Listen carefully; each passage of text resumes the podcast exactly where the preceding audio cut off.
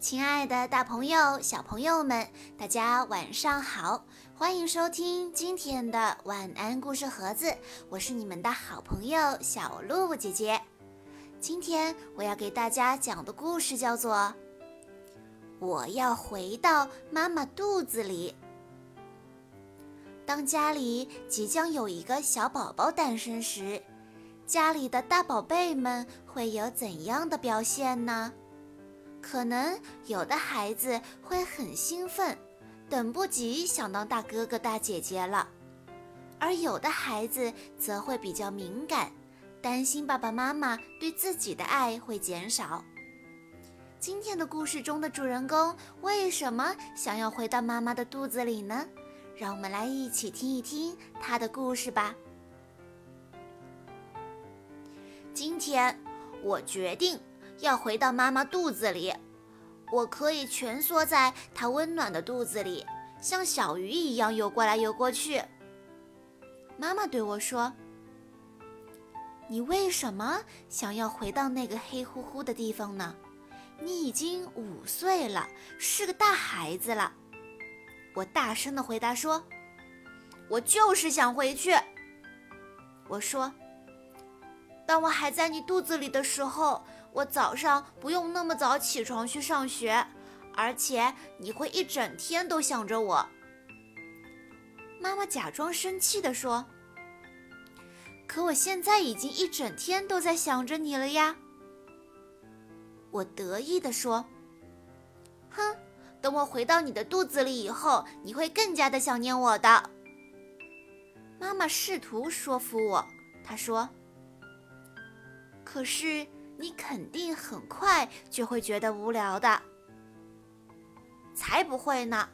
到时候你干什么我就干什么。假如爸爸把手放到你肚子上，我就跟他做游戏，我还会踢你的肚子呢。每次我一踢，你就会喊，我能感觉到他在动哎。晚上我也再也不用早早的上床睡觉了，我可以听大人们讲话。我还能透过你的肚脐眼看电视呢。我继续说道：“所有人都会走过来看看你的肚子，问是个男孩还是个女孩，小家伙叫什么名字，什么时候出生。”我总是觉得，相比一个五岁的小女孩，大人们其实更喜欢还在妈妈肚子里的宝宝。当我非常想吃草莓味的冰激凌，或者是淋满了番茄酱的超大盘的意大利面时，我会一直想，一直想，直到你也想吃为止。太美味了！说着，我忍不住舔了舔嘴巴。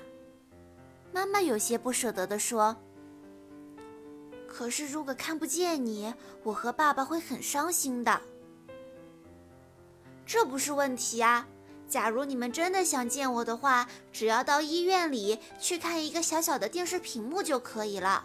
那个东西叫超声波，到时候我会给你们一个灿烂的笑容，还会做各种有趣的手势给你们看。说着，我冲妈妈做了个胜利的手势。妈妈有点担心地问：“那你什么时候再从我的肚子里出来呢？”我回答说。再也不出来了，妈妈说。可是我想看着你慢慢长大。我说，我会在你的肚子里一点点长大的，别担心。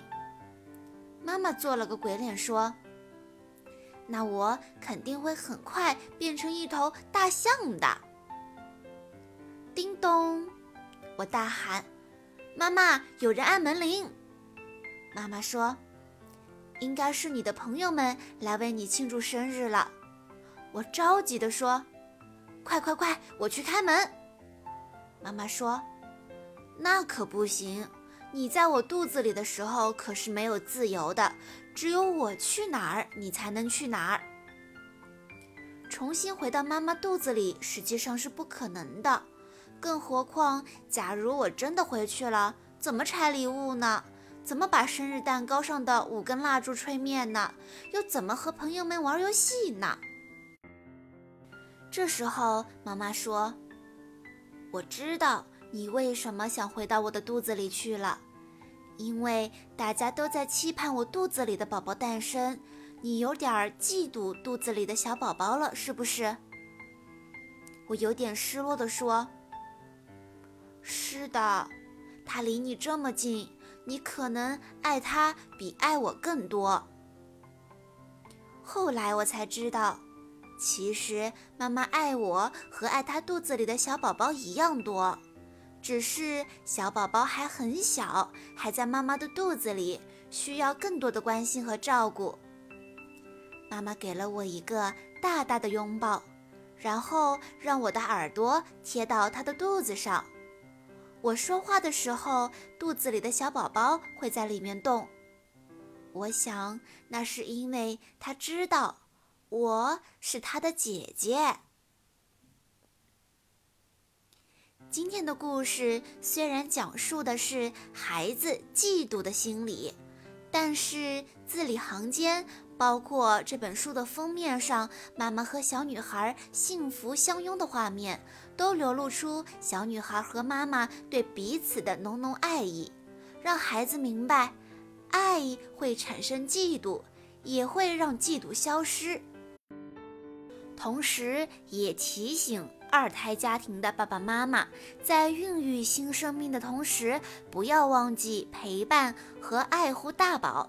要让孩子知道，我们爱你和爱弟弟妹妹一样多，这份爱将一直存在，今后还会有一个和你互帮互助的家人。希望你们都健康快乐。好啦，今天的故事到这里就结束了，感谢大家的收听。更多好听的故事，欢迎大家关注微信公众账号“晚安故事盒子”。我们明天再见喽。